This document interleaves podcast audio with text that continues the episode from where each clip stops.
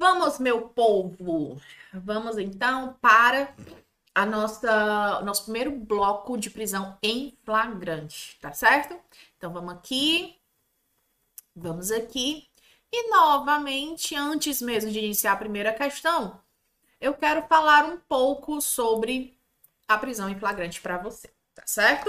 Então, bora lá. É, quando a gente fala de prisão em flagrante, deixa eu botar aqui.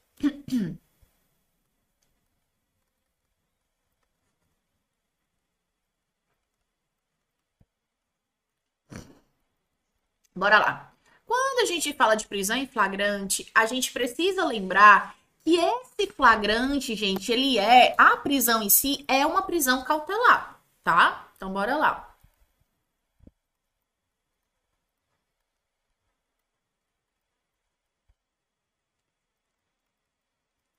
Então, a prisão em flagrante, ela é uma prisão cautelar.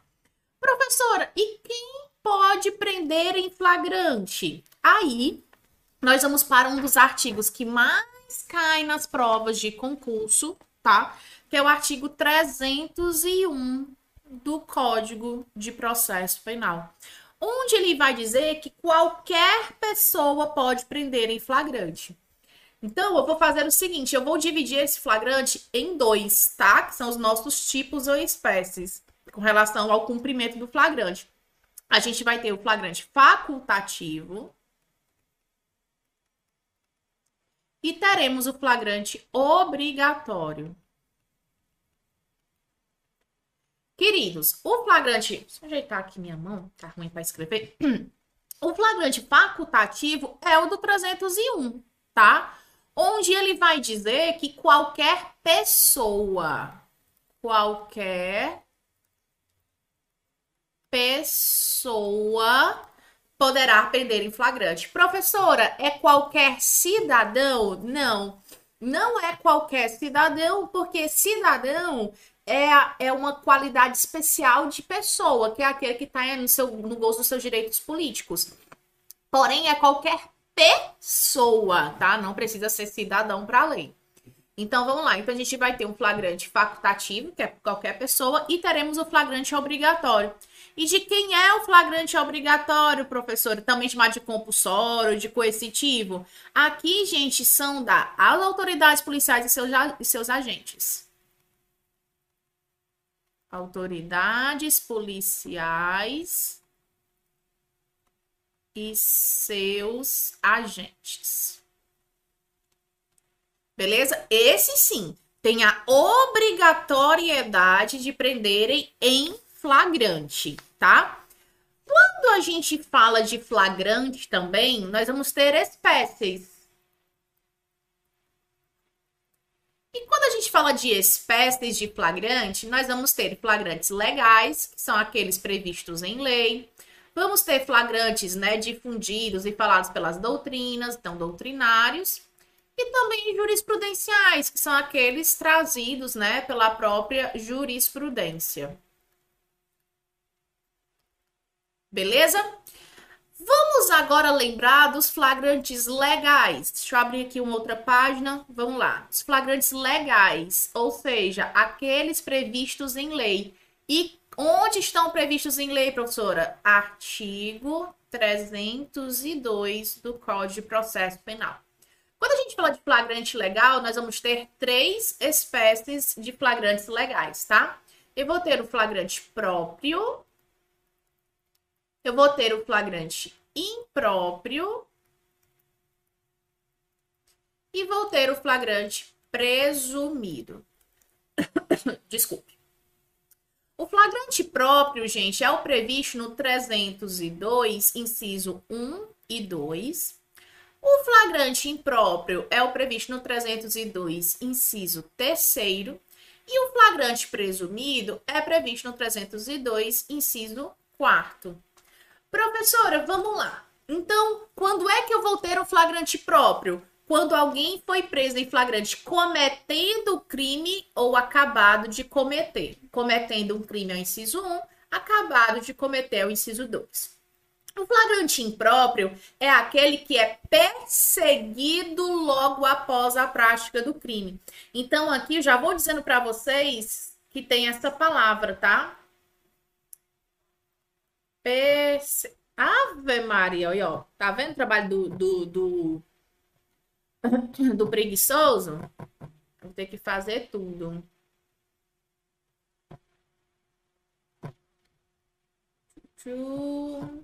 Pronto.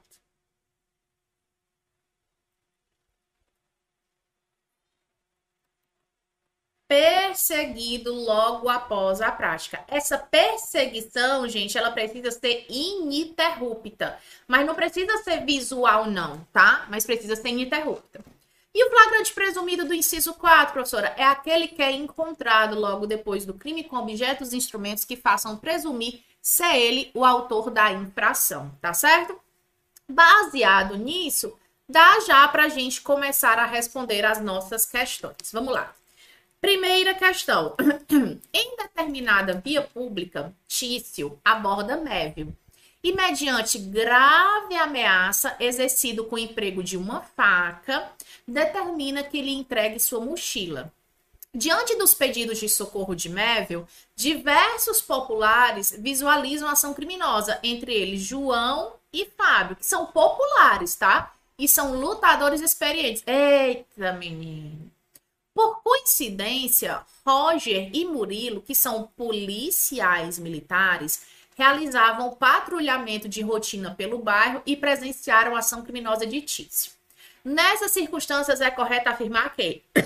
Desculpe.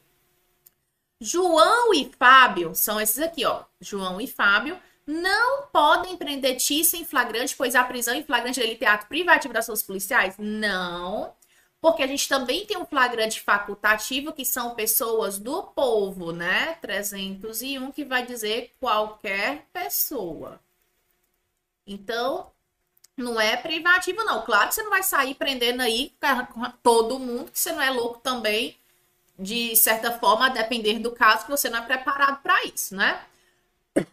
Mas poder pode? Pode. Eita, tosse chata. Bora. João e Fábio, que são populares, né? São obrigados a prender Tícia em flagrante delito, pois a prisão em flagrante não é um ato privativo das suas policiais. De fato, não é um ato privativo, mas eles são obrigados? Não. A gente viu que qualquer do povo tem um flagrante o quê? Facultativo. Beleza? C. Roger e Murilo poderão realizar a prisão de Tício. Quem é Roger e Murilo, gente? Roger e Murilo são o quê? Policiais militares. Poderão realizar a prisão de Tícia em flagrante delito, porém, para isso deverão avaliar discricionariamente a conveniência não de efetivá-lo. Não, gente. Roger Murilo não. Eles não poderão, eles deverão, porque o flagrante deles é o quê? Obrigatório. Porque nós estamos falando de policiais, tá? D. Mévio não poderá prender Tício. Quem é Méville? A vítima. Em flagrante, pois é vítima do roubo. Não, gente, pode sim, porque Méville é qualquer pessoa. Se é qualquer pessoa, gente, é a própria vítima. Vale, professora, que doida para chegar, passa a bolsa, você vai dizer, passa, mas você tá preso? É, teoricamente pode, né? Se vai dar certo, são outros 500. Sobrou é Méville, que é a vítima, João e Fábio, que são outras pessoas do povo lutadores, poderão prender Tícia em flagrante. Opa, aqui certo, porque eles três têm o um flagrante o quê? Facultativo. A pessoa, hein? A pessoa chega, bate na, no vidro do teu carro e fala assim, bora, com a arma, né? Passa o celular. Aí você fala assim, você está preso em flagrante pelo crime de roubo. Entre no carro que eu vou levar você para a delegacia. Valha, meu Cristo. Mas teoricamente pode, né? Beleza? Vamos lá, então. Então, primeira questão, item é de engalhado. Simbora para nossa segunda questão. Em relação a prisões, medidas cautelares e habeas corpus, julgue o item a seguir. Admite-se a prisão em flagrante quando, logo após o fato delituoso, o ofendido, avistando o autor da infração, quem é ofendido? A vítima, né? Então, a vítima, avistando o autor da infração, persegue-o sem interrupção, embora depois o perca de vista. Certíssimo. Lembre-se, a gente vai estar aqui diante de um flagrante o quê? Impróprio, tá? Bora aqui. Nesse flagrante próprio, nós já sabemos que é do 302, inciso 3 do Código de Processo Penal, onde a gente vai estar falando o quê? De perseguição. Essa perseguição, ela precisa ser o quê? Ininterrupta. Professor, ela precisa ser visual? Ela precisa ser? Não, ela não precisa ser visual, mas ela precisa que seja interrupta. Até porque, por exemplo, se a pessoa depois, né, é, dobra a esquina ou entra no mato e você segue, você perdeu de vista. Mas continua em perseguição ininterrupta, não precisa ser visual. Professora, e essa perseguição precisa ser por policial? Não. Pode ser por qualquer pessoa. Ora, qualquer pessoa não pode prender em flagrante, então qualquer pessoa pode entrar em perseguição com alguém, tá certo? Por isso que a nossa questão de número 2 ela é uma questão correta que vai dizer que a vítima avistou, o autor se, saiu em perseguição, embora depois o perca de vista. Mas ele fala que a perseguição é o quê? Ininterrupta. Tá? Bora. Terceira questão. Desculpa, gente, é porque a tosse agora pegou. Considerando as determinações legais do Código de Processo Penal sobre a prisão em flagrante, assinale a alternativa correta. Bora. A. Na falta ou no impedimento do escrivão, somente a autoridade lavrará o auto depois de prestado o compromisso legal. Não, gente. A gente vai poder indicar alguém para ser o escrivão ad hoc, tá? Ou seja, na falta de um escrivão, eu boto algum, alguma pessoa, indica alguma pessoa, nomeio ela como escrivã ad hoc, para depois sim a gente fazer o auto de prisão em flagrante. Então aqui tá errado, tá? B. Em até 48 horas após a realização da prisão, será encaminhado ao juiz competente o auto de prisão em flagrante e, caso o atuado não informe o nome de seu advogado, cópia integral para a defensoria. Gente, é em até 48 o auto? Não. O auto vai ser o quê? Em até 24 horas após a realização da prisão. Mas lembre que isso é para o APF, né? Auto de prisão em flagrante, que para a comunicação ela é o quê? Imediata, tá? C. Considera-se em flagrante delito quem é encontrado logo depois com instrumentos, armas, objetos ou papéis que façam presumir-se ele autor da infração. Opa, sei de corno, de fato. E aqui, gente, a gente vai estar diante de o quê? De um flagrante o quê? Presumido, né? Previsto no 302, inciso 4 do CPP. A gente está diante de um flagrante presumido. Beleza? E D. É ato privativo das autoridades policiais e seus agentes o poder de prender quem quer que seja encontrado em flagrante delito? Não, nós já sabemos que não é ato privativo. 301 fala que qualquer pessoa. Tá vendo como isso cai pra caramba, né, gente? Então, de fato, nossa terceira questão é item C de corno. Beleza? Bora. Quarta questão.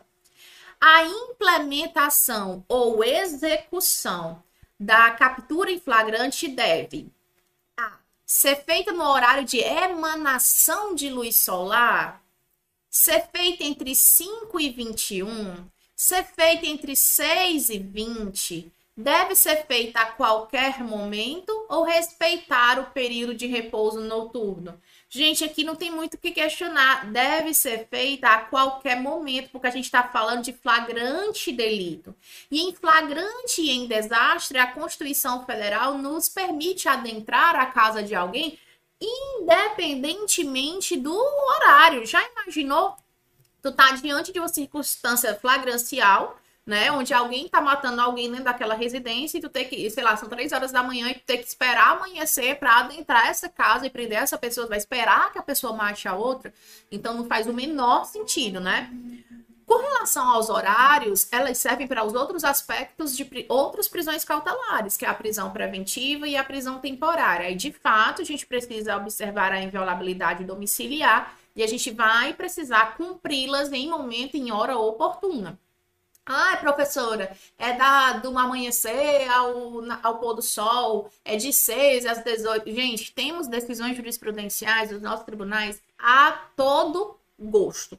Ultimamente, a gente tem levado muito em consideração a lei de abuso de autoridade, que fala que a gente adentrar na casa de alguém antes das 5 da manhã e depois é, da noite, isso revela para a gente crime de abuso de autoridade. Então, a gente acaba usando esse entendimento para in, entender a, a, as cápsulas aqui de horário, tá? Mas é óbvio que a prisão em flagrante, assim como o desastre, são permissivos para qualquer momento do dia, da hora, da noite, da madrugada, a gente adentrar a residência de alguém e prender em flagrante. Por isso que a gente fala que o serviço da polícia é 24/7, né? 24 horas, 7 dias por dia, tá certo? Ai, que coisa linda, eu acho lindo isso. Bora.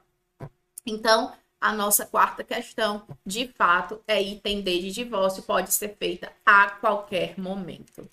Vamos para a nossa última questão do bloco. E essa última questão é super interessante. Identifique com V as afirmativas verdadeiras e F as falsas. Aí ele vai dar aqui para a gente uma situação. Um homem foi preso no interior do coletivo quando subtraía, quando subtraía o dinheiro do cobrador, enquanto a sua parceira foi presa quando acabava de cometer a subtração do celular de um passageiro. E o terceiro elemento também foi preso logo após a prática do crime, quando iniciada a perseguição policial ininterrupta a partir do instante que a polícia tomou conhecimento do fato criminoso após sua execução. Bom, Todos os três foram presos, né? Deixa eu abrir aqui uma, uma página para isso. O homem foi preso, que eles não nomearam, né? O homem 1 um foi preso. Vamos adequar aqui, ó. E ele foi preso quando subtraía o dinheiro. Então, aqui, preso. Eu sempre digo que é melhor, quando você vai fazer prova, você organizar dessa forma, tá? Subtraía o bem.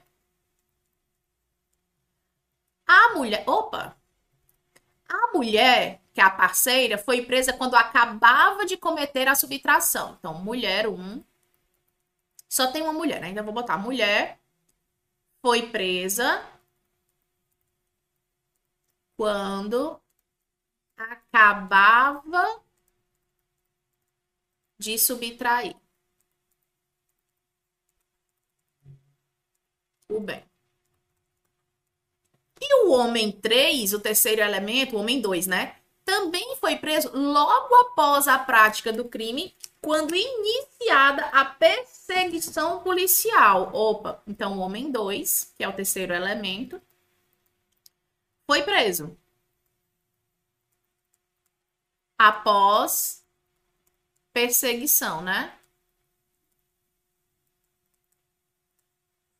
Beleza? Show. Vamos lá, então. Se o homem 1 foi preso quando subtraiu o bem, que tipo de flagrante é esse? É um flagrante próprio. Previsto aonde? No 302, inciso 1 do CPP, quando subtraiu o bem, ou seja, quando praticava o crime. A mulher, ela foi presa quando acabava de subtrair o bem. Que tipo de flagrante é esse, gente? Também próprio, mas é o do inciso 1, é? Não é do inciso 2 do CPP, acabou de cometer o crime. E o homem 2, que foi preso após a perseguição, ele também foi preso em flagrante, né? Mas ele foi que tipo de flagrante? Impróprio. Que está previsto aonde, Tia Narda? No 302, inciso 3 do CPP. Por quê? Porque houve o quê? Perseguição. Inclusive, ele fala que essa perseguição é ininterrupta, né? A partir do instante que a polícia tomou conhecimento. Então, nós vamos ter o flagrante próprio do homem 1, o flagrante próprio da mulher 2 e o flagrante impróprio do homem 2, que é o terceiro elemento. Deixa eu botar aqui, porque é assim que ele vai nomear na nossa questão, né? Terceiro elemento. Olha como isso aqui vai ficar mais fácil para a gente resolver a questão, né? Porque a gente organizou, né? Bora lá. Apre... Vamos aqui, ó. Assim sendo, constante o disposto no 302, 1 e 3, o Código de Processo Penal ocorreu a prisão em flagrante nas seguintes condições. Bora lá. Primeiro, a prisão em flagrante próprio do homem, parceira e terceiro elemento. Então, a flagrante próprio dos três? Não. O terceiro elemento não, porque a gente sabe que ele é o quê? Impróprio. Não é isso? Conforme a nossa organização, né? O terceiro elemento é o quê? Impróprio. Então, a nossa questão aí, ela já vai estar tá o quê? Aqui já tá errada. Falsa. Tá certo? Bora. É... A prisão em flagrante é, impróprio, a prisão em flagrante impróprio do terceiro é, é, elemento. Aqui até em português está meio né, complicado, mas assim. A prisão em flagrante impróprio do terceiro elemento. Opa, de fato, tá aqui impróprio terceiro elemento, aqui é verdadeiro. A prisão em flagrante presumida da parceira. A, opa, é presumido, é, gente? Não, a mulher próprio. Presumido seria o quê? Do 302, inciso 4, se fosse encontrado com objetos, bens, instrumentos logo após a prática do crime, né? Então, falso. A prisão em flagrante próprio do homem e da parceira. Opa, próprio do homem e da parceira. É, ó, próprio dele e próprio da parceira. Um, e flagrante impróprio do terceiro elemento. Opa, exatamente, impróprio do terceiro elemento. Então, aqui tá verdadeiro. A alternativa que contém a sequência correta de cima para baixo é, vamos lá, falso, verdadeiro, falso, verdadeiro é o item C de corno. Tá vendo? Por isso que é sempre importante vocês fazerem essa organização da questão para resolver e depois não ter problema nenhum. Acabamos as questões de prisão em flagrante? Não, senhor e não, senhora. Próximo bloco, continuamos com revisões e questões de processo penal com base na prisão em flagrante, tá? Imparáveis, Lucas Neto aqui na área. Tá gostando dessa aula, né? Ó, não esquece que esse mesmo professor vai estar contigo dentro da plataforma do Objetivo Play toda semana, te entregando todos os códigos para você ser aprovado no seu concurso. Portanto, seja Objetivo Play, clica no link da descrição e cai para dentro.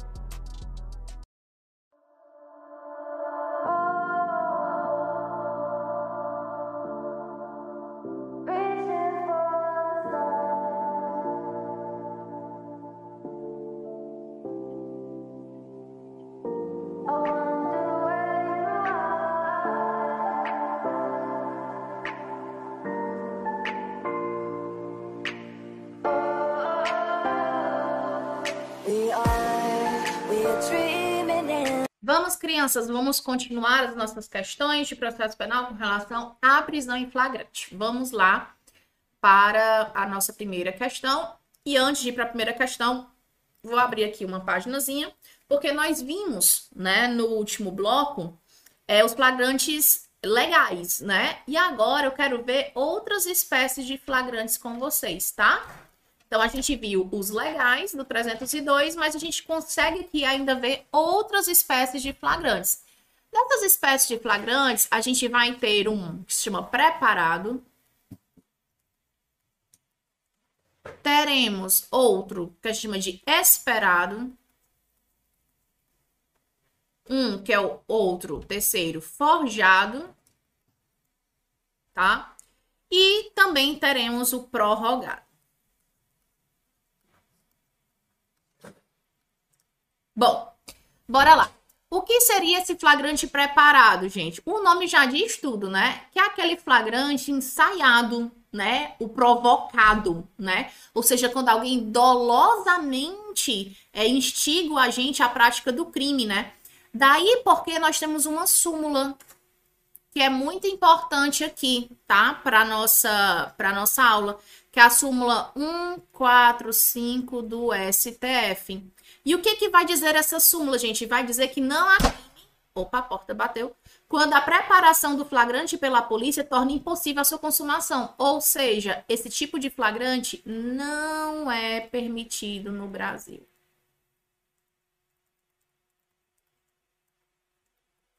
Por quê? Porque vai dizer, então, que esse flagrante torna o crime impossível.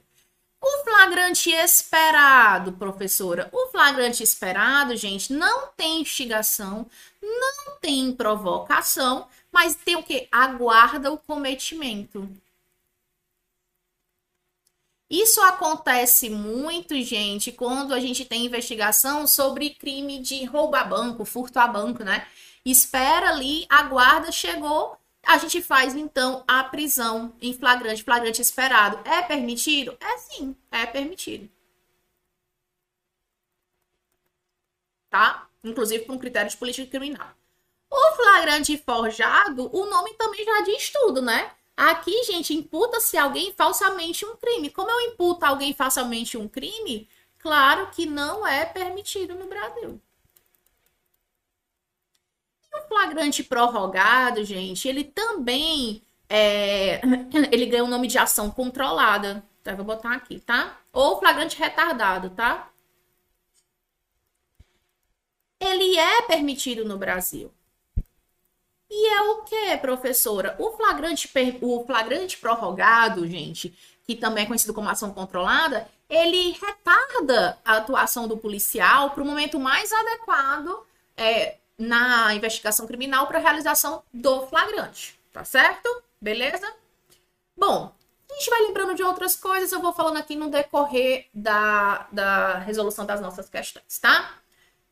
Primeira questão. O setor de inteligência da Polícia Civil toma conhecimento, por meio de denúncia anônima, de que uma organização criminosa especializada na prática de roubos a instituições financeiras planeja executar o novo crime no banco, olha o que a gente acabou de dizer, localizado na rua XYZ no dia 14 de abril de 2023.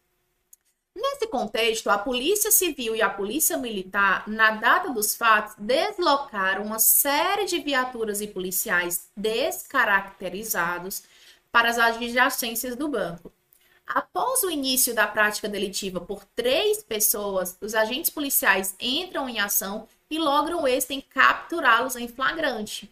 Nesse cenário, considerando o entendimento doutrinário jurisprudencial dominantes, bem como as disposições do Código de Processo Penal, é correto afirmar que restou caracterizado o flagrante. Vamos lá. Presumido? Não. Presumido, a gente sabe que a gente está falando do 3, 302, inciso 4, quando alguém é, é preso Uh, após o crime com bens e instrumentos que façam presumir-se autor da infração. É provocado? Não, porque ninguém provocou a atuação dos, dos elementos aí, dos criminosos. E, inclusive, sabemos que tem uma súmula que fala que o flagrante provocado é crime impossível. É flagrante impróprio? Não é impróprio porque não teve perseguição. Inclusive, o flagrante impróprio está no 302. É um flagrante esperado? Opa, aí sim tomamos conhecimento. Bom, já falamos como policial, né? Toma-se conhecimento da possível prática do crime. Vamos lá e esperamos a conduta pelos criminosos. Em realizando isso, então faz-se a prisão em flagrante. E é forjado? Não, porque ninguém imputou falsamente a ninguém aqui a prática de um crime, tá bom? Então, primeira questão, D de divórcio. Segunda questão, Tia Nada. Acerca das prisões do direito processual penal brasileiro, julgue o item que se segue. Quando o preso se recusar a assinar ou não souber fazê-lo, o fato será consignado ao final do auto de prisão em flagrante e certificada a leitura pela autoridade policial. É errado. Ó, primeiro, opa, botei errado e botei certo aqui, né? Falei errado. Ih, peraí. Borracha, desculpe, viu? Falei uma coisa e fiz outra, né? Eu tô que nem o Chaves aqui. Pronto. Errado. Por que errado, tia Nada? Porque quando a gente fala de prisão em flagrante, quando ele se recusa a assinar, eu vou precisar aqui de duas testemunhas. Eu preciso de duas testemunhas que atestem que ele não deseja assinar. E não é raro, não, viu? Acontecer do cara realmente aí é, se recusar a assinar. Falando nisso, deixa eu lembrar aqui como é o procedimento para você, já que tivemos essa questão, do APF, ou seja, do auto de prisão em flagrante, tá? Bora lá. Primeira coisa que a gente tem é a condução do preso, né? Então, a gente vai ter a condução do preso. Até a autoridade policial, né? E aí, então, a autoridade policial vai ouvir o condutor, né? Vai ouvir o condutor. e depois de ouvir o condutor, vai entregar a cópia do recibo, do termo, né? Do termo e do recibo do preso. Por que recibo do preso, professora? Porque é uma prova que o policial que está conduzindo, ou a pessoa que está conduzindo o preso, entregou aquele preso na mão da autoridade policial e a partir daquele momento fica como de responsabilidade da Polícia Civil, tá? Depois a gente escuta quem? As testemunhas. Mas, professora, se não tiver testemunha, tem problema? Não, a falta delas não impede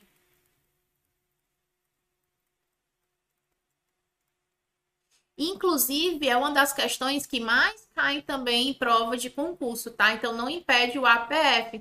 Professora, não tive testemunha do caso. Como é que eu faço? Não tem problema. A autoridade policial vai escutar duas pessoas que chamam de testemunhas de apresentação, que são pessoas que estavam na delegacia quando o preso chegou conduzido por aquela pessoa. Ele vai ser testemunhas que naquele dia, naquela hora, estavam na delegacia quando o preso foi conduzido por fulano de tal ou pela polícia. Beleza?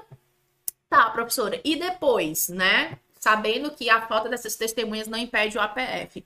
Aí a gente vai escutar o acusado. Ai, professora, ele não quer assinar. Se ele não quiser assinar, tá aqui, não tem problema.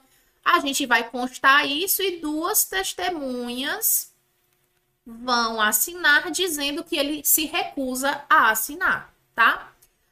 Disso também, a este acusado, porque continua com o acusado, por isso que eu vou botar a setinha aqui, é perguntado sobre a existência de filhos. Isso também é algo que é bem cobrado em prova, tá? Então, sobre a existência de filhos, respectivas idades, se tem responsável ou não, porque a gente sabe que são questões que vão influenciar na possível liberdade daquela pessoa, né? Bora lá. Outra coisa importante também dizer, não tinha um EPC. O que é EPC? Escrivão de Polícia Civil. Não tinha um EPC, professor. Aí não vou ter auto? Não. Aí a autoridade policial vai designar um ad hoc, tá? Então aqui, ó, ad hoc, que vai prestar o compromisso legal, coisa que inclusive já vimos, né? Bom, feito isso, feito o auto prisão em flagrante, eu entrego a nota de culpa para o acusado. Porque é nessa, copa, nessa nota de culpa que ele vai saber por que, que ele foi preso e por quem ele foi preso. Eu sei que é um nome, inclusive é um direito dele, né, gente? Sabemos que isso é um direito constitucional. Eu sei que é um nome que não ajuda muito, né? Nota de culpa. Inclusive, os presos, eles são muito reticentes em assinar, a não ser que já seja reincidente, é, é, dizer, ah, mas eu estou assinando nota de porque eles assinam a nota de culpa, né? Para dizer que a gente entregou para eles. Ah, mas eu estou assinando, então tá dizendo que eu sou culpado porque a nota é de culpa. Não, não é isso. O nome de fato é um nome bem estranho, né? Mas a nota de culpa nada tem referência se você é ou não culpado. A nota de culpa ela vai dizer por que, que você foi preso, né? O artigo que você foi encontrado e quem foram as pessoas que efetuaram a tua prisão, porque você tem direito disso, inclusive o seu contraditório em ampla defesa. Inclusive, teve um caso muito interessante. Bom, isso acontece não raramente, né? Da pessoa não querer assinar nota de culpa porque entender que seria uma nota de culpa. E a gente explica tal para a pessoa ler, obviamente, a nota de culpa. Então ele tá vendo que ele tá assinando, que de fato ele não tá assumindo culpa nenhuma. Mas tem uma coisa muito engraçada. Estudante de direito, então, é o cara mais engraçado que existe na face da terra quando vai na delegacia, né? Porque às vezes o cara tá até no primeiro semestre, que não era o caso. E aí, eu fazendo um determinado prisão em flagrante, aí eu botei a nota de culpa para a pessoa assinar, né? Falei do que se tratava. E ele disse: Olha, eu não vou assinar. E isso ele estava com advogado, tá? Eu não vou assinar. Eu disse: Mas por que, que você não vai assinar? Não, porque o nome já tá dizendo nota de culpa. Eu falei, mas aí eu expliquei, né? Olha, nota de culpa não é atestando tua culpa. Ele, não, eu sei, eu tô no décimo semestre de direito. Ontem tá faltando um para ele se formar, né? Aí eu falei, meu Deus do céu, quem foi o professor de processo penal dessa criatura? Tomara que não tenha sido eu.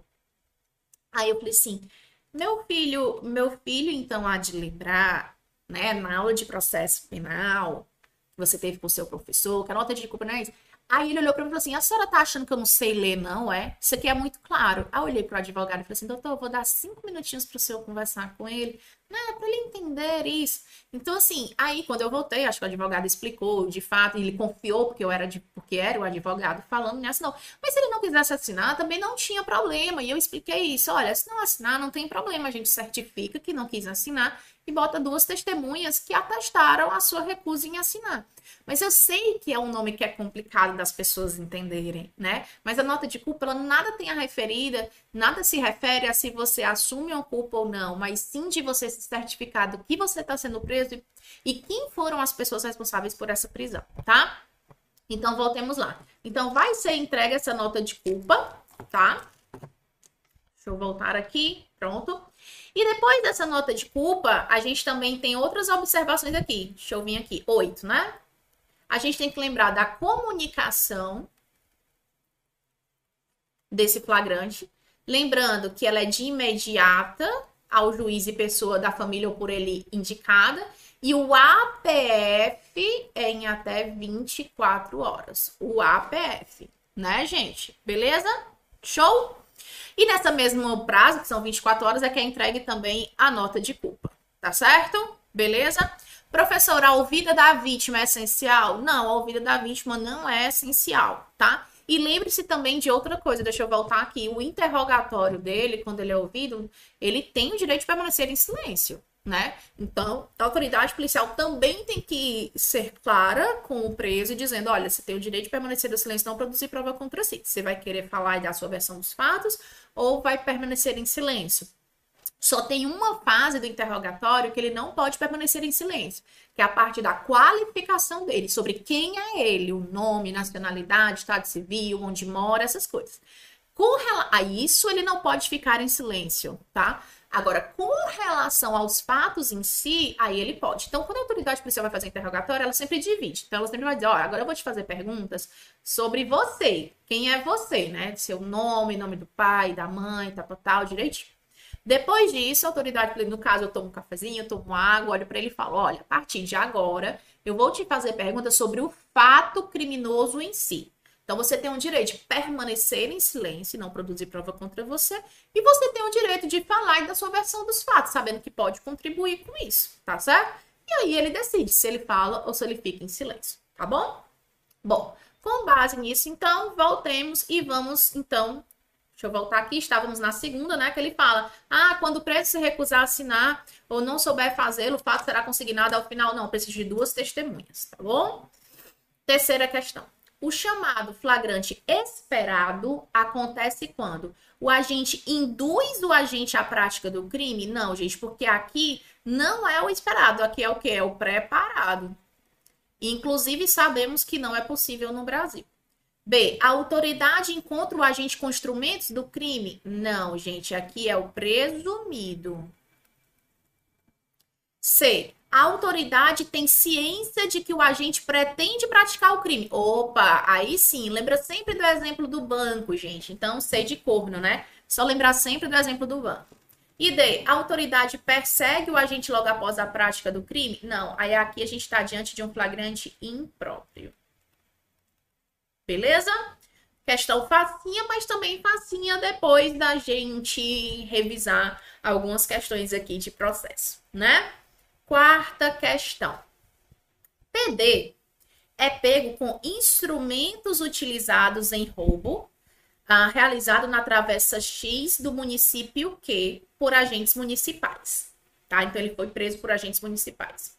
Após a captura, é levado por autoridades policiais estaduais para a delegacia de polícia responsável pela área onde o cidadão foi preso. Ai, meu Deus, cidadão preso. De acordo com as regras do Código de Processo Penal, ocorrerá, em primeiro lugar, a oitiva do condutor, com A. Primeira coisa que eu vou falar aqui para você, vou até abrir aqui. Ah, foi boa essa questão para eu lembrar disso. O condutor, gente, ele não precisa estar presenciado a conduta, a, eita, a conduta criminosa. Então, assim, ó, condutor não precisa ter presenciado o crime. Como assim, professora? Gente, porque o condutor, na verdade, é aquele que conduz o preso até a delegacia.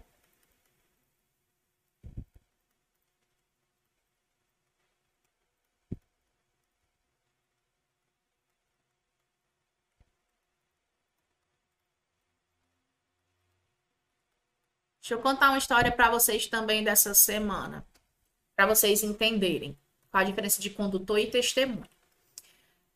Essa semana eu também estava de, de plantão quando chegou para mim um caso de um furto, tá?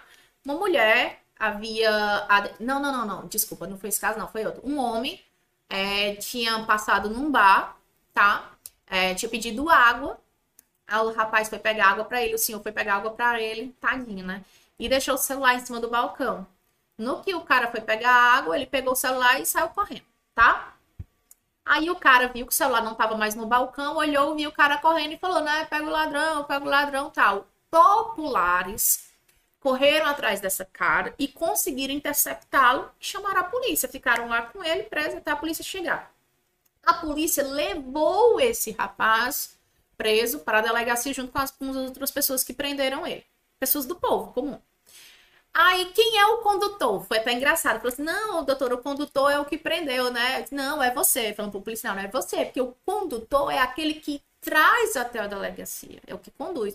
Ah, mas não precisa ter presenciado. Não, a gente vai dizer que você estava de serviço quando foi comunicado via Copom sobre a ocorrência de um crime, tendo chegado até o local e presenciado popular e já capturado o suspeito. E que, diante disso, conduziu até a delegacia de polícia. Aí, portanto, que eu digo que condutor não precisa ter presenciado o crime. Condutor é aquele que conduz até a delegacia de polícia. Que eu acho que vocês perceberam que é o caso da questão, que eu não sei se vai perguntar sobre isso, mas deixa eu voltar aqui, que fala o seguinte, ó. Ah, for, ele foi preso por agentes municipais, mas depois eles foram levados por policiais, ó, para a delegacia de polícia. Acontece muito também. Deixa eu voltar aqui. Às vezes, eu tenho um guarda municipal, eu tenho um agente de trânsito que efetua a prisão e pede né, auxílio à polícia militar, à polícia civil, até para levar para a delegacia, porque muitas das vezes não tem um carro apropriado para isso ou algo do tipo. Então, é super comum isso também acontecer, tá? Então, não precisa o condutor ter presenciado o crime, porque o condutor é aquele que conduz até a delegacia, tá? Então, bora lá resolver nossa questão. Nem sei se é sobre isso, mas acho que não, mas foi bom para a gente revisar isso, tá? A. É, de acordo com as regras do Código de Processo Penal, ocorrerá em primeiro lugar a oitiva do condutor com a entrega da cópia do termo e do recibo de entrega do preço. Pronto, já achamos. É a diamante. Realmente, como vocês viram, ó, a primeira pessoa a ser ouvida é quem? O condutor, ó, com entrega do termo e do recibo do preço, que para ele é uma garantia que o preço foi entregue na mão da autoridade policial, né? Pronto. Formalização do auto? Não. Remessa procedimentalmente por que procedimento eu ainda nem fiz, né? Relação dos bens apreendidos também não, tá? Primeira coisa é ouvir o condutor e reentregar para ele o recibo de entrega. Por fim, vamos para a nossa última questão que vai dizer. Muito interessante essa questão. Nos crimes permanentes, é, o agente poderá ser preso em flagrante delito. Já na fase de cogitação, gente, cogitação não, não, foi, não se exteriorizou. Eu não tenho como prender alguém porque ele está cogitando algo, tá? Até porque se pensamento matasse, eu acho que tava quase todo mundo preso, né? Depois de cessada a permanência, não, depois não. No instante do cometimento da primeira infração, não é no instante, não, é item D enquanto não cessar a permanência. Então, enquanto não cessar a permanência, eu posso prender alguém em flagrante.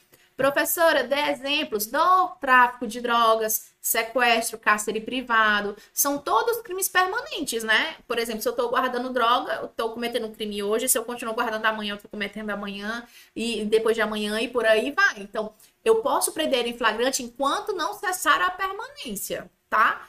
Ser independente de ser o primeiro ou último ato, enquanto não cessar a permanência. É uma questão que também que sempre cai nos cursos públicos, a gente sempre tem que ter um cuidado ou outro a mais com questões desse tipo, tá bom? É, e aí, agora no próximo bloco, a gente vai falar sobre prisão preventiva, tá certo?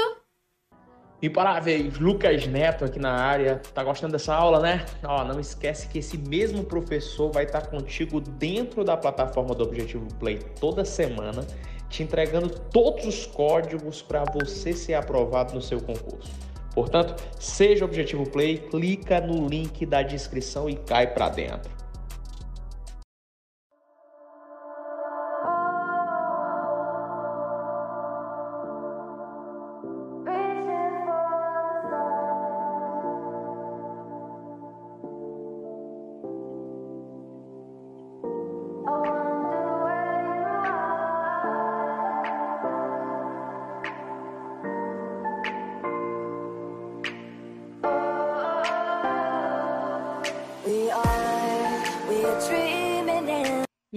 Amores, por cá, professora Narda Araújo, e vamos aqui dar continuidade às nossas aulas sobre medidas cautelares. Porém, hoje a gente vai dar uma prioridade, tá? Às medidas cautelares prisionais, mas dois tipos dela, tá? A prisão preventiva e a prisão temporária. Então, nós vamos ter dois blocos de prisão preventiva e dois blocos de prisão temporária, dando continuidade à nossa matriz de processo penal em exercício, tá bom? Então vamos aqui, deixa eu passar aqui para o material, para a gente já começar aqui com as nossas questões. Mas antes até de eu começar a resolver essa primeira questão, deixa eu só ver aqui se espelhou para vocês, espelhou, beleza. Deixa eu, deixa eu fazer alguma revisãozinha aqui com você sobre prisão preventiva. Queridos, a prisão preventiva é uma espécie de medida cautelar. Por quê, professora? Porque ela se dá antes do trânsito em julgado daquela decisão. Porém, ela é medida cautelar prisional. Não é? Pois bem, essa medida cautelar prisional, que é a prisão preventiva, gente, ela. Opa, desculpe aqui. Ela vai ter que um, ela vai ter que ser solicitada e, obviamente, ela precisa ser expedida por autoridade judicial. Então, vou botar, ó, decretada pelo juiz. Porém, eu te pergunto, pode de ofício? O juiz pode, de ofício, decretar prisão preventiva? Não. Ele não pode decretar prisão preventiva de ofício, tá? Ele vai precisar de uma representação da autoridade policial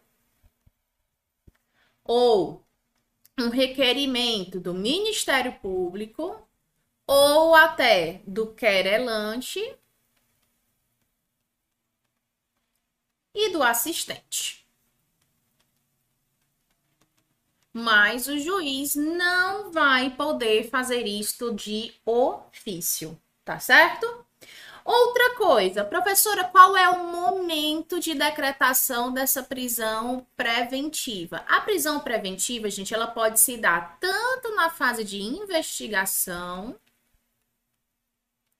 quanto na fase processual, mas lembrando que até o trânsito em julgado é decisão condenatória, porque depois do trânsito em julgado, a gente não tem mais prisão como medida cautelar, a gente tem prisão pena, né? Mas quando a gente fala ainda, tá, de prisão preventiva, nós vamos precisar, tá, que estejam presentes os requisitos os requisitos do 313 do CPP e também vamos precisar dos motivos do 312 do CPP. Tranquilo? Para a decretação de uma preventiva, então, eu preciso de requisitos e motivos. Vamos ver que requisitos e que motivos são esses. Vamos aqui para uma nova página em branco. E aí, vamos então começar aqui com os nossos motivos, tá? Bora lá. Motivos. Os motivos, eles estão presentes no artigo 312 do Código de Processo Penal, beleza? E quais são esses motivos, tia Narda? Pronto, nós temos alguns. Bora lá. Vou botar aqui, tá? Um, garantir a ordem pública.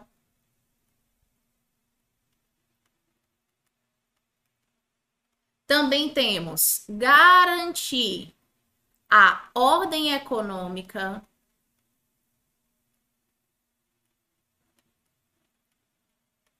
Também temos garantir a instrução criminal.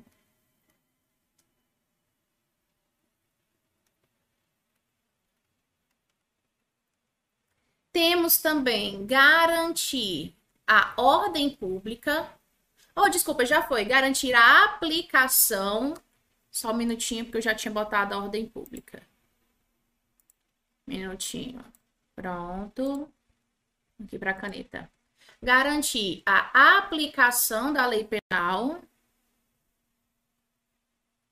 Aplicação da lei penal. Tá? E também do descumprimento. Opa, da garantia não. Descumprimento de medidas cautelares. Vou já explicar cada uma delas, tá? De medidas cautelares. Só que eu ainda vou acrescentar outro aqui para você, tá? Que é muito importante você saber. É que também vai caber aqui, vou botar uma observação, ó que também cabe, tá? É, quando houver dúvida sobre a identidade civil da pessoa.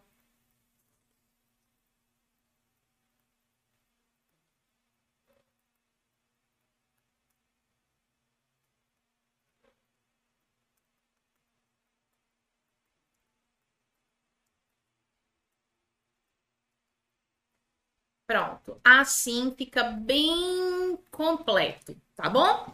Então, bora lá. Professora, quais são esses motivos? Simples. Primeiro, deixa eu voltar aqui para a gente conversar. Primeiro, garantir a ordem pública, ou seja, fazer com que aquela pessoa, porque se aquela pessoa permanecer em liberdade, ela pode continuar cometendo crimes. Isso é garantir a ordem pública. Garantir a ordem econômica é justamente não permitir que as pessoas voltem a delinquir praticando crimes contra a ordem econômica. Garantir a instrução criminal. Muitas das vezes é importante que haja uma prisão preventiva de alguém, porque ele está afetando a instrução criminal, ameaçando testemunhas, se desfazendo de provas, tá? A aplicação da lei penal para evitar a fuga né, da pessoa. E, é claro, em descumprimento de outras medidas cautelares. Por quê, professora? Porque a gente já sabe que a prisão é a última rácio no Brasil. Então, eu só vou aplicar uma prisão quando não for possível outras medidas cautelares. Então, o juiz ele acaba confiando no acusado e aplicando medidas cautelares. Mas imagina aí, e a pessoa descumpre as medidas cautelares, está quebrando a confiança do juiz. Como está quebrando a confiança do juiz, aí a gente vai acabar em uma prisão preventiva. Isso sim, também não é automático, preste atenção na observação que eu estou dando não é automático, por quê, professora? Não é automático porque, primeiro, antes até da gente decretar uma prisão preventiva por descumprimento, nós vamos ver se não cabem outras medidas cautelares, tá? Então, é cabe prisão preventiva do descumprimento de medida cautelar, desde que não hajam outras medidas que sejam suficientes, tá bom?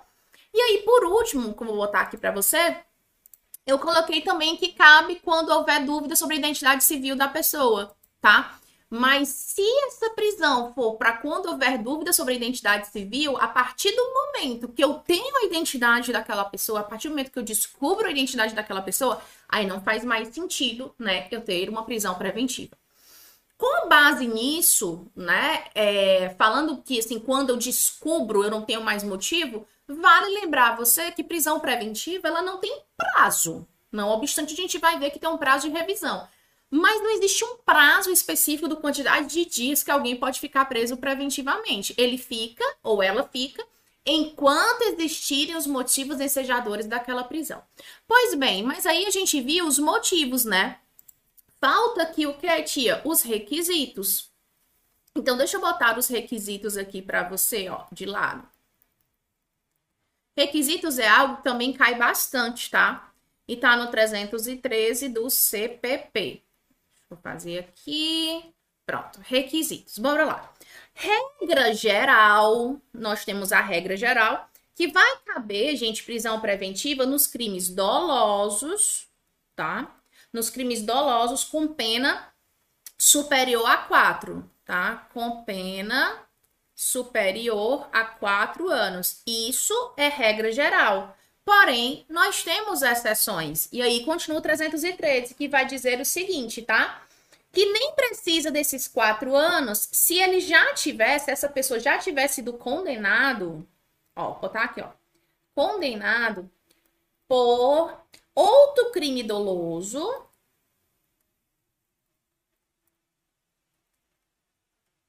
por outro crime doloso com trânsito em julgado tá? Então, com trânsito em julgado.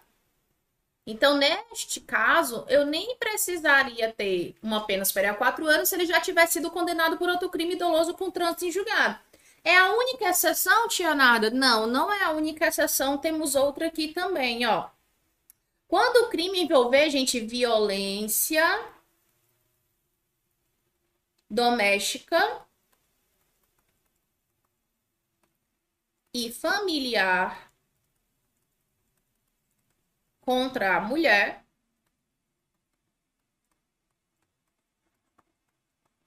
Acabou, tia? Não. Criança, adolescente, idoso, uh, ou pessoa com deficiência. Ok? Beleza? Show de bola? Com base nisso, eu acho que já dá para a gente ir resolver a maioria das nossas questões. Então, vamos lá.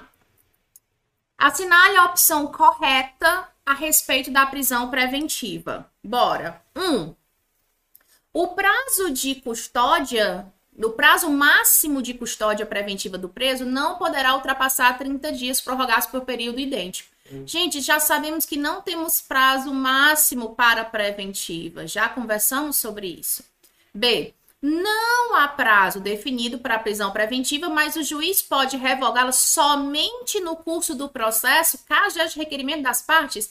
Não, gente. Realmente não tem prazo, mas o juiz pode sim revogar, inclusive de ofício, em qualquer fase, viu? Na investigação ou no processo. C. O prazo máximo da custódia preventiva do preso não poderá ultrapassar 10 dias? Misericórdia. Primeiro que nem tem prazo, quem dirá 10 dias, né? Sobra de divórcio não há prazo definido para a prisão preventiva, ok, mas o juiz pode revogá-la de ofício em qualquer fase da investigação do processo, certíssimo, desde divórcio. E aí preste atenção numa coisa, que aqui vai o bizu. Juiz não pode decretar de ofício. Porém, ele pode sim revogar de ofício. Por que, Tia Nada? Porque a gente está falando de alguém que teoricamente está em presunção de inocência. Então, decretar eu não posso, mas garantir a liberdade sim. Então, decretar não pode de ofício, mas revogar pode de ofício, tá? Então, primeira questão é item D de divórcio. Vamos para a segunda questão. De acordo com o Código de Processo Penal, admite-se a decretação da prisão preventiva. Então, ele quer uma hipótese em que admite a decretação de prisão preventiva, né? Bora lá nos casos de contravenção penal praticado no âmbito da violência doméstica. Essa questão é muito chata, porque a gente acabou de ver que um dos requisitos era violência doméstica familiar, mas é crime. Crime, tá? Então, como é que ele falou contravenção penal, tá errada, porque não pega a contravenção penal, vai pegar o quê? Crime, tá? B. Se o juiz, ao analisar as provas, verificou que o agente praticou um amparado por excludente de licitude, não, gente. Se tiver sido amparado por excludente de licitude, não vai caber prisão preventiva, tá? Tanto de ilicitude como de culpabilidade, tá bom? C. Quando há dúvida acerca da identidade civil da pessoa. Opa, já achamos é C de corno. De fato, cabe, como a gente viu aqui, ó, quando é, houver dúvida sobre a identidade civil da pessoa, mas até o momento que eu identificá-la. Após a identificação, não há razão para qual realmente aquela prisão ela permaneça, né? Mas vamos ver por que os outros estão errados.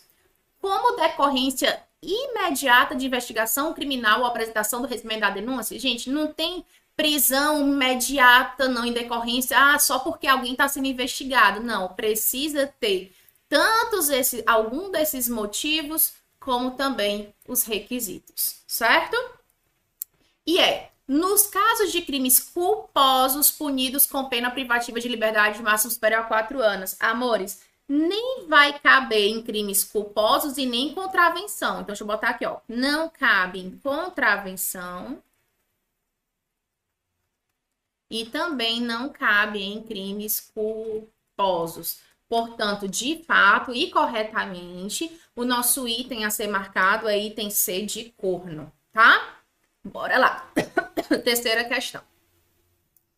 Nos termos do Código de Processo Penal em vigor, não será admitida a decretação da prisão preventiva. Então, ele quer um caso em que não é admitida a prisão preventiva. Bora. Nos crimes dolosos punidos com pena privativa de liberdade máxima superior a quatro anos. Opa, essa aqui, inclusive, é a nossa regra geral. Aqui é a nossa regra geral, né? Como ele quer aqui não cabe, aqui obviamente cabe inclusive a regra geral. B. Quando houver dúvida sobre a identidade civil da pessoa ou quando esta não fornecer elementos suficientes para esclarecer. Linda, é exatamente, eu falei para vocês que de fato quando alguém não se identificar civilmente, né, a gente pode dizer dessa forma. C. Se o crime envolver violência doméstica e familiar contra a mulher para garantir a execução de medidas protetivas de urgência, cabe sim. Nós vimos que é crime e se envolver de fato violência doméstica e familiar contra a mulher, vai caber prisão preventiva sim.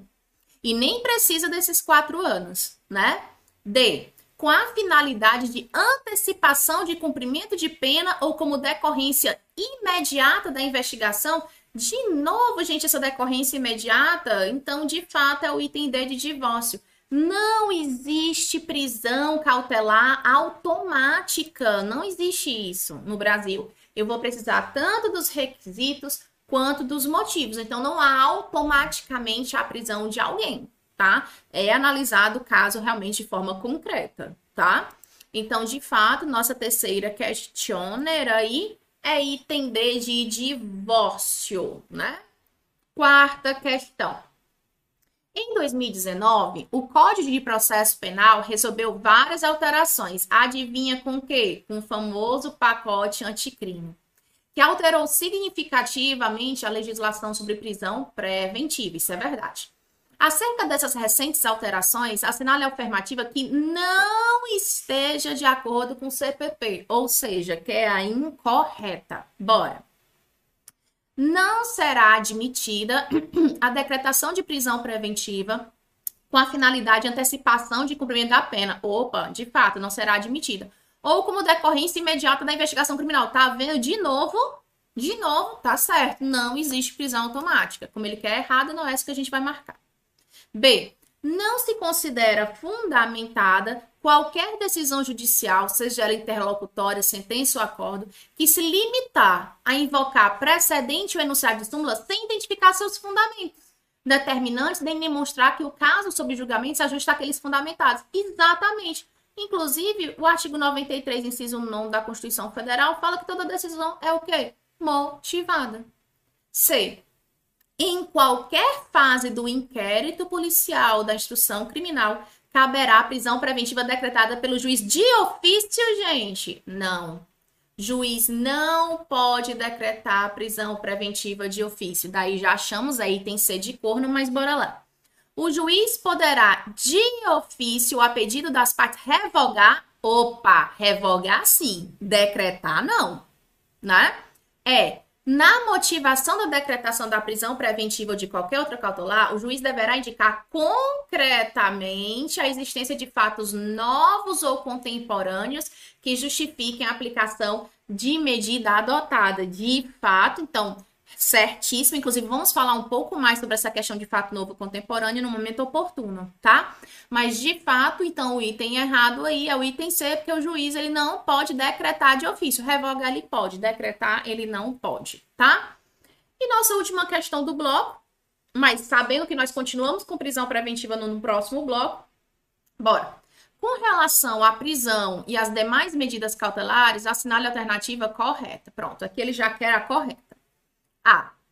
A prisão preventiva somente será concedida a crimes dolosos e punidos com pena privativa de liberdade, apenas com pena máxima superior a quatro anos? Não. Somente não. Isso é o quê? Isso é a regra geral. Mas nós vimos que se ele for condenado com trânsito julgado outro crime doloso ou em violência doméstica familiar, não precisa ter esses quatro anos. B. A prisão preventiva poderá ser decretada de ofício pelo juiz. Opa, já achamos aqui o erro da questão também. A prisão preventiva, em se tratando de mulher gestante, será obrigatoriamente substituída por prisão domiciliar qualquer que seja o crime, desde que aplicada concomitantemente com qualquer outra medida alternativa à prisão? Não, gente, não é obrigatoriamente qualquer que seja o crime, não, porque inclusive se for com relação aos seus filhos, isso aqui não vai poder acontecer, até uma questão lógica, né? D. Não será concedida fiança nos crimes de abuso de autoridade, racismo, tortura, tráfico ilícito de entorpecentes e praticados ai, por grupos armados também estar incorreta. E é, a proibição de ausentar-se do país deverá ser comunicada às autoridades encarregadas de fiscalizar a saída do território nacional e sujeito acusado ou indiciado a proceder à entrega do passaporte em até 24 horas.